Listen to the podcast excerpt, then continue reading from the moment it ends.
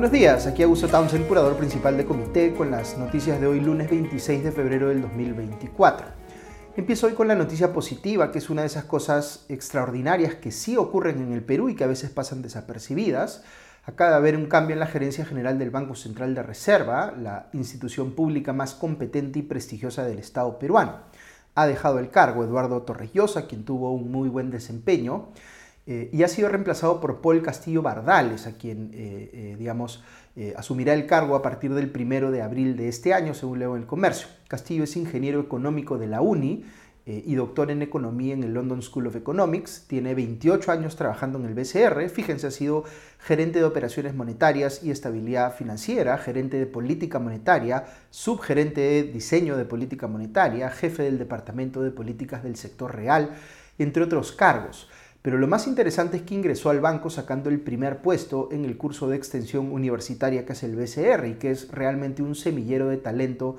en el ámbito de la economía en el Perú. Yo no conozco personalmente a Paul Castillo, pero su caso es un ejemplo magnífico de cómo puede funcionar pues la meritocracia en una entidad pública que realmente se la tome en serio. Así que en buena hora por él y le deseamos por supuesto una gestión exitosísima en el BCR porque ya sabemos cuán importante es esta institución para la buena marcha de la economía peruana. Ok, voy con las noticias de la política local. Eh, lo más relevante de la agenda de hoy es que en la sesión de la Comisión Permanente del Congreso, recordemos que eh, este está en receso y aquella funciona temporalmente como si fuera el Pleno, eh, se va a debatir y votar el informe de la Subcomisión de Acusaciones Constitucionales que plantea destituir a todos los miembros de la Junta Nacional de Justicia. Con toda la polarización que ha generado este tema, eh, algunos dirán, finalmente ya toca que se vayan todos por haber eh, apañado a Inés Tello, a quien le han permitido quedarse en el cargo cuando ya había pasado el tope de los 75 años de edad para ser miembro de la Junta y por tanto todos han convalidado una violación de la Constitución. Así piensa eh, un lado del debate. Los que están del otro lado más bien pensarán, hoy es el día en el que el Congreso va a querer consumar su zarpazo contra la Junta Nacional de Justicia, que lo que busca principalmente es controlar la designación de las nuevas cabezas de las autoridades electorales, particularmente la de la eh, OMPE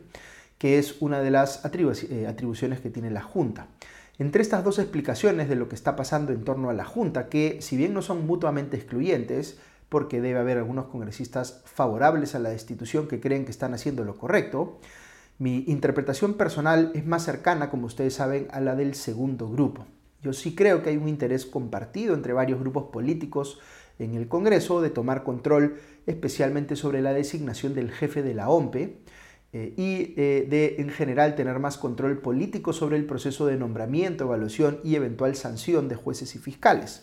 De hecho, esto no es tan velado. Por ejemplo,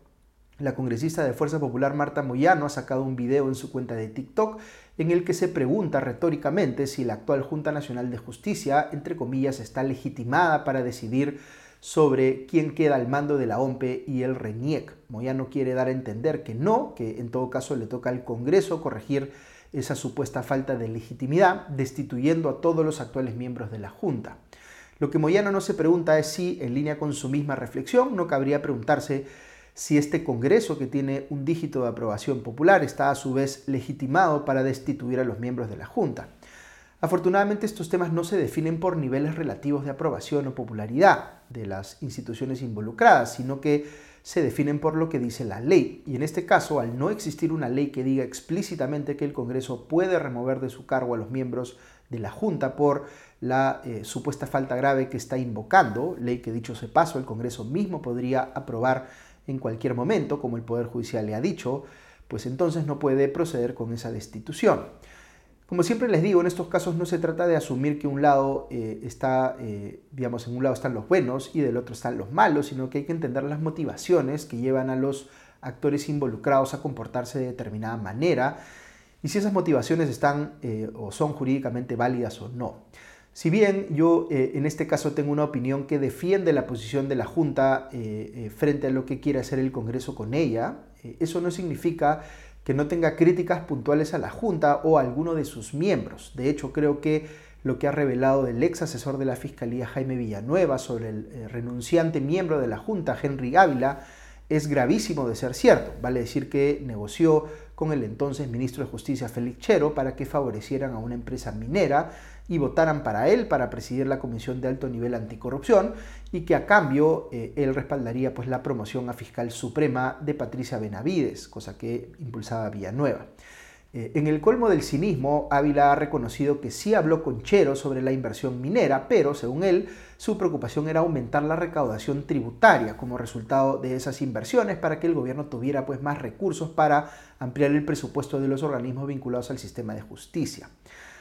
Por otro lado, también son muy graves las revelaciones de Villanueva sobre la supuesta conexión entre otro miembro de la Junta, Guillermo Thornberry, y el supuesto asesor en la sombra de la suspendida fiscal de la Nación, Patricia Benavides, Hernán Garrido Leca.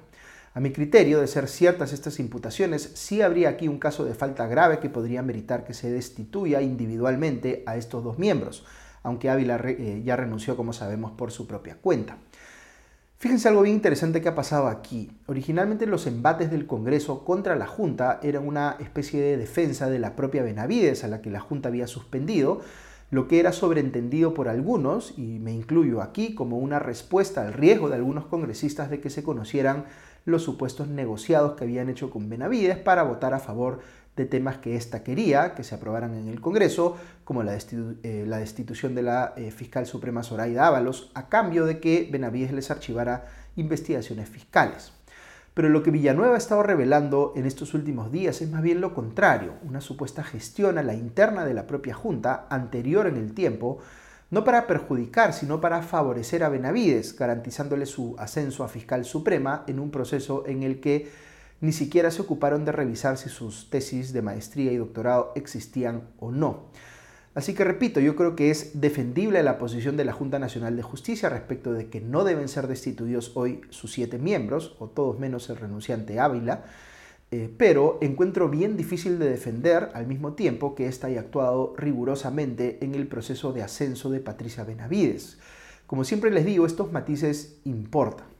Pero más allá de esto, lo que sí es clarísimo para mí es que no debería permitirse que la decisión sobre quién queda al mando de la OMPE sea capturada por una entidad a la que no le corresponde, el Congreso, tomada pues con criterios de eh, conveniencia política. Un tema adicional sobre Patricia Benavides, eh, el delator Jaime Villanueva ha dicho, según ha mostrado un reportaje de punto final, que la suspendida fiscal de la Nación le pidió que hablara específicamente con el entonces Procurador General del Estado, Daniel Soria, para convencerlo de que no se apelara a la decisión judicial que había eh, enviado al archivo un caso contra su hermana, la jueza Enma Benavides, a quien se le imputa haber favorecido con sus decisiones judiciales a personas vinculadas al narcotráfico. Villanueva dice que no pensaba que Soria fuera a ayudar con este pedido porque supuestamente estaba resentido porque la fiscalía no había reaccionado rápidamente a un pedido suyo para abrir la investigación a Martín Vizcarra por su vacunación en secreto. Al parecer, según Villanueva, había un interés de abrir esta investigación porque beneficiaba a la Procuraduría con la posibilidad de hacer un viaje a un encuentro de la OCDE en París. Sobre esta revelación, Soria ha respondido diciendo que esta investigación contra Vizcarra no le correspondía hacerla a la Procuraduría General del Estado, sino a la Procuraduría Anticorrupción, que eh, es, entre comillas, absolutamente autónoma. Por su parte, la procuradora ad hoc del caso Lavajato, Silvana Carrión, de quien Villanueva dice que eh, también le pidió que atendiera la denuncia eh, contra Vizcarra y que fue la que finalmente viajó a este citado evento de la OCDE, eh, ha dicho por su parte que los señalamientos de Villanueva sobre ella son, entre comillas, completamente falsos. Una vez más reitero que todo lo que diga Villanueva hay que tomarlo pues con pinzas, pero aquí concretamente hay que ver si existe alguna otra prueba más, digamos más allá de sus dichos, de que se haya hecho una gestión por orden de Patricia Benavides para beneficiar a su hermana Emma, eh, en este caso, lo cual sería, como sabemos, muy grave. Ok, les comento sobre lo que salió anoche en los programas dominicales. Eh, Cuarto Poder mostró el caso de Carmen Giordano Velázquez, una amiga muy cercana de la presidenta Dina Boluarte, que trabaja con ella, pero de la que no habíamos escuchado hablar eh, mucho hasta ahora, a diferencia de Erika Sayak, por ejemplo, su ex asesora, que ya ha estado involucrada pues, en algunos escándalos. Boluarte y Giordano se conocen de una campaña al decanato del Colegio de Abogados de Lima que integraron ambas. El dominical muestra cómo Giordano la acompañó en la campaña a la vicepresidencia de la República, en la plancha con Pedro Castillo, como estuvo en el proceso de transferencia del gobierno, como estuvo cerca de ella en el MIDIS y ahora como eh, consultora de la presidencia de la República. Hasta aquí solo es información relevante para conocer quiénes son los personajes que están cerca del poder, pero sucede que el padre de los hijos de Giordano, Francisco Valerio Fidel, se convirtió en proveedor del MIDIS bajo la gestión de Julio de Martini, el sucesor de Boluarte en esa cartera. Sobre esto, Giordano le dijo a Cuarto Poder que no sabía que él estaba contratado en el MIDIS, pero por supuesto hay aquí una investigación que hacer sobre si ha habido favorecimiento o no.